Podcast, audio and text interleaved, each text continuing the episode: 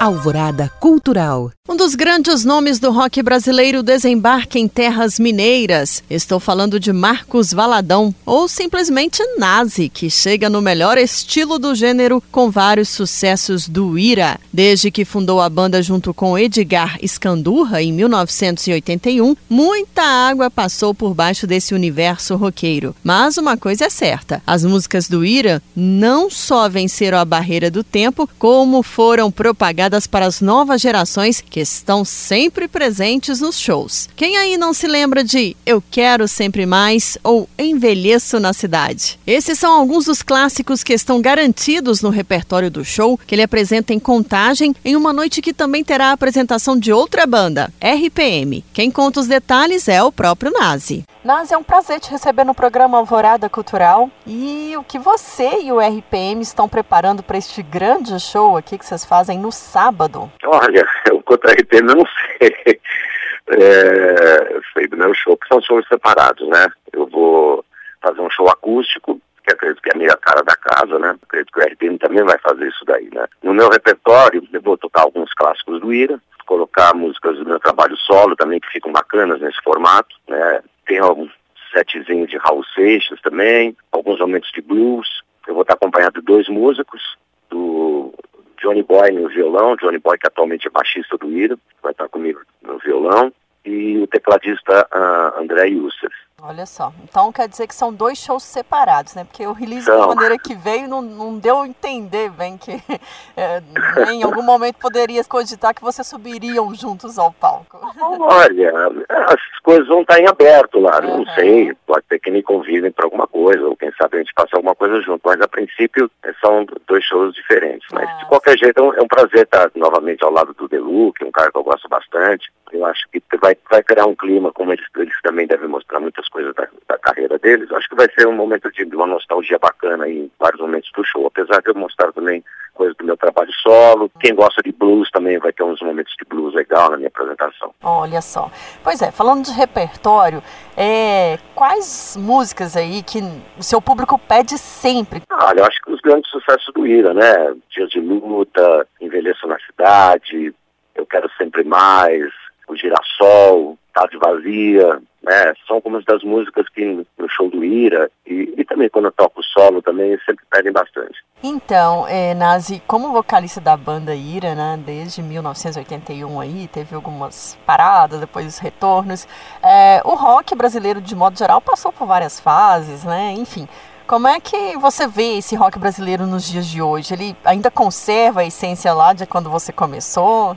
É, a música brasileira passou por muito, muitas transformações, né? Desde que eu comecei há, há, quase 40 anos, né? Gêneros musicais que se tornaram hegemônicos e depois é, perderam espaço, também formatos, né? De, de você divulgar sua música, né?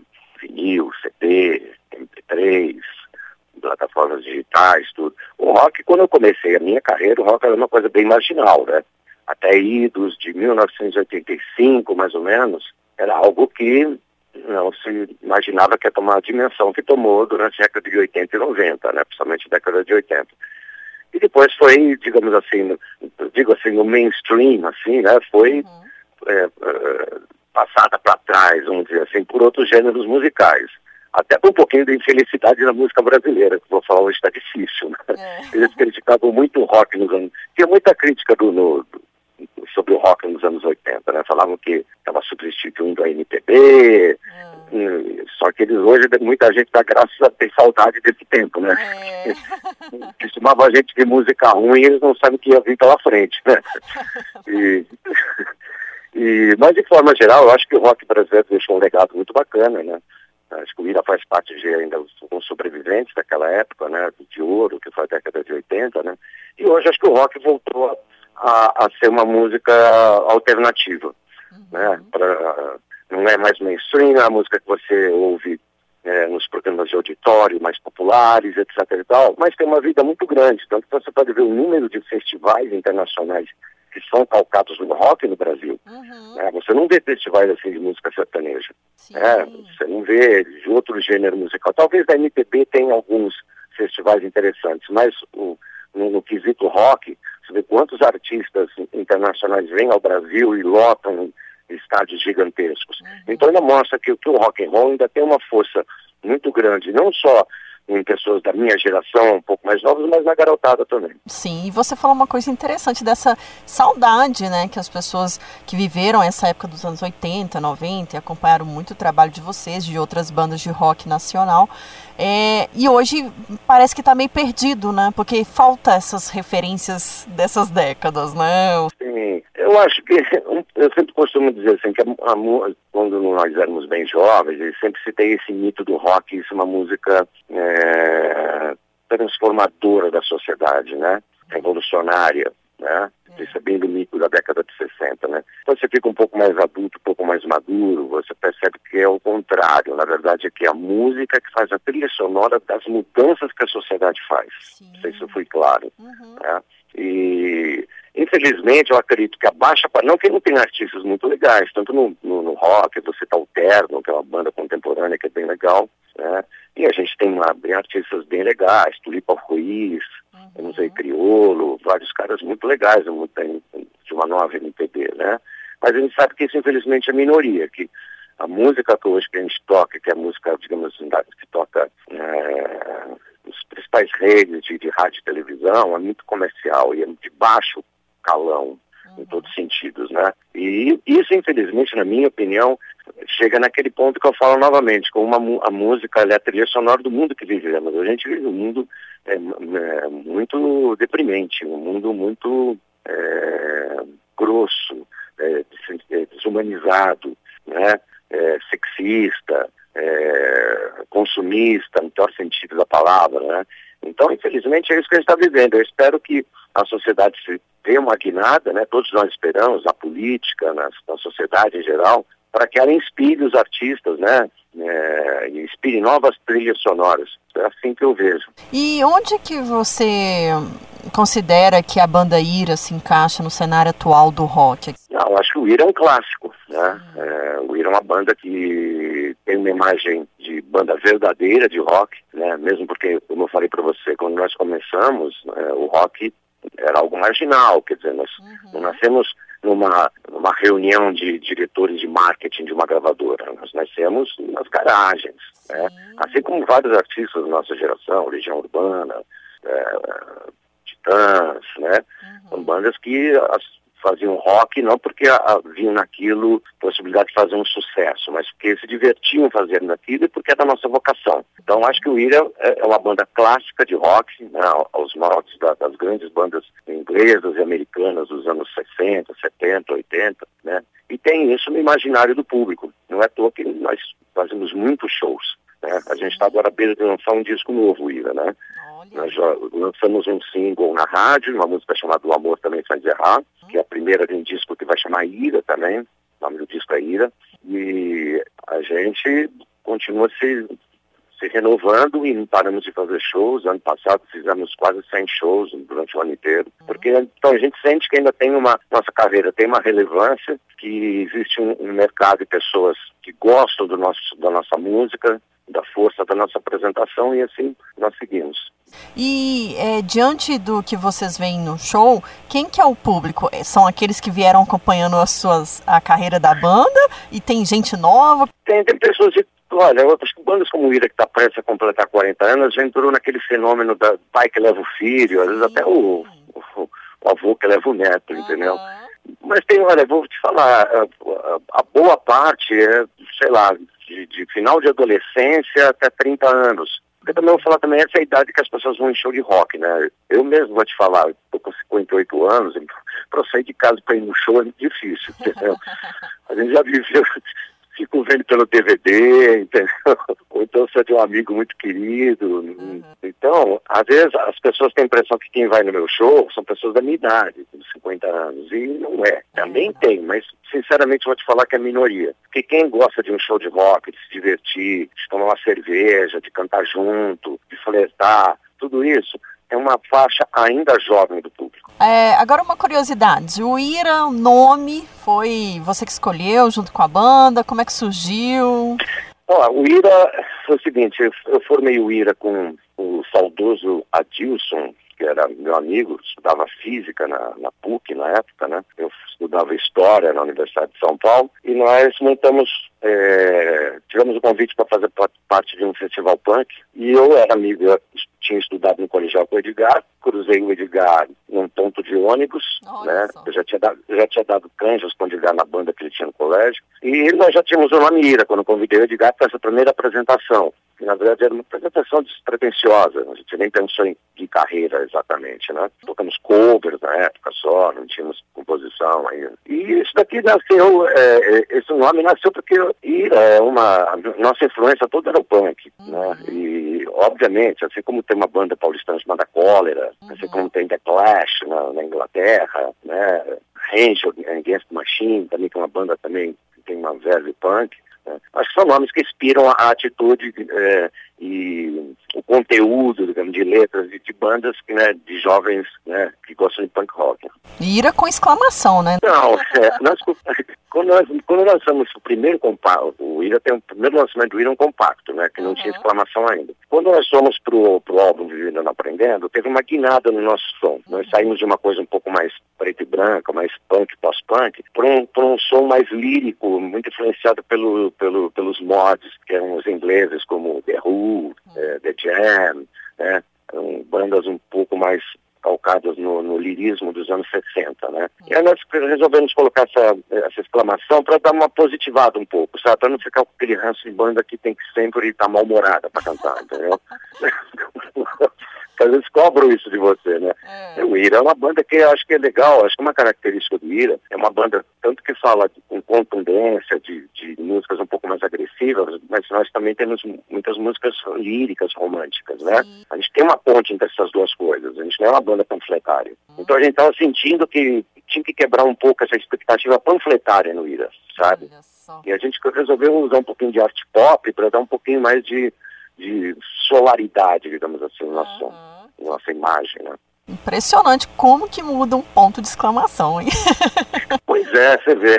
E agora, depois de quase 40 anos, nós lançamos um disco chamado Ira Sem Exclamação. Olha só, é isso aí. É, agora, como é que é pra você ser roteiro de, de um documentário, né? Como você foi, o Você Não Sabe Quem Eu Sou, do diretor Alexandre Petilho. Como é que foi isso? Como é que você não é, se concordou com essa ideia de ser cinebiografado?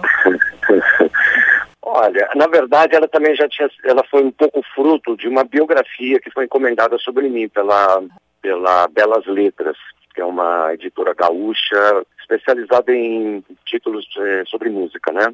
Então, um dos diretores, que é o Alexandre Petilo, foi um dos autores da biografia A Ilha de Nazi, junto com o Mauro Betti, né? E eu acho que um pouco da, do conteúdo dessa, dessa biografia acabou estimulando um grupo de, de, de jovens diretores a me seguirem na época que o Ira estava separado, que Sim. envolto a, a, muita polêmica, tudo. Eu acho que esse foi o, o, Tanto que assim, tem muita gente acha que eu sou. Eu não sou produtor, não sou nada, sou só personagem desse filme. Não investi um, um centavo, né? Eu só dei um pouquinho do meu tempo, né? E foi interessante porque eu acho que eles pegaram justamente um assunto polêmico, não só uma banda como Ira, que tem polêmicas, tem histórias, tem sucessos e fracassos, mas justamente em todo aquele aquele turbilhão que o Williams ainda estava envolvido, porque filme, assim, história boa é assim, né? É. é, acho que uma biografia boa, seja escrita ou um documentário, é aquela que não é chapa branca, é aquela que quer mostrar as contradições de uma pessoa, de um personagem, né? Uhum. Então acho que por isso que é, a,